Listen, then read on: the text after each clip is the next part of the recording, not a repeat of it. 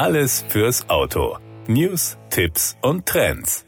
Auf den Schnee- und eisbedeckten Hochgeschwindigkeitsstrecken in Schweden strebt das Toyota Gazoo Racing World Team einen erfolgreichen zweiten Einsatz des neuen GR Jahres Rallye 1 an. Der zweite Saisonlauf zur Rallye Weltmeisterschaft WRC findet vom 25. bis 27. Februar rund um Umeå in Nordschweden statt.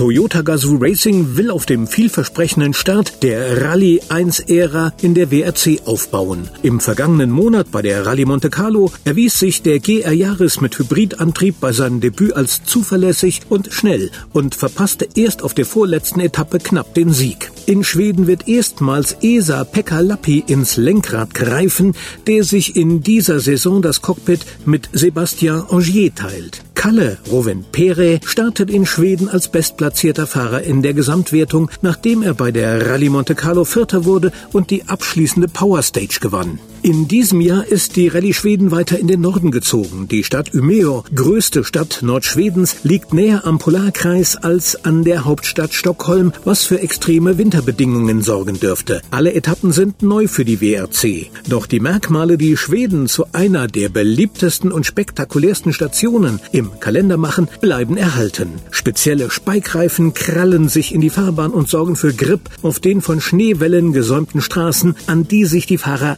anlehnen, um schneller durch die Kurven zu kommen. Die Autos sind für den Einsatz auf losem Untergrund ausgelegt. Toyota Gazoo Racing hat sich in den vergangenen Wochen mit zwei Testtagen für jeden Fahrer auf Schnee und Eis vorbereitet. Einen in Finnland und einem in Schweden. Nach einem Shakedown am Donnerstag begann die Rallye am Freitagmorgen mit einer Schleife von drei Prüfungen nördlich von Umeå. Darunter befindet sich auch die mit 27,81 Kilometern längste Prüfung der Rallye, Kamsjön. Alle drei Prüfungen werden am Nachmittag wiederholt, bevor eine kurze Sprintprüfung in Umeå selbst den Tag abschließt. Eine längere Variante der Umeå-Etappe wird am Samstag zweimal gefahren, ebenso wie zwei weitere Prüfungen westlich der Stadt. Die Schlussetappe am Sonntag findet im Nordwesten statt, wo zwei Prüfungen doppelt gefahren werden. Auch wenn das Glück bei der Rallye Monte Carlo nicht auf unserer Seite war, konnten wir sehen, wie zuverlässig und schnell der GR Yaris Rallye 1 ist, sagt Teamchef Jari Matti Latvala.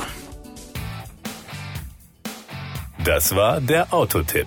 Informationen rund ums Auto.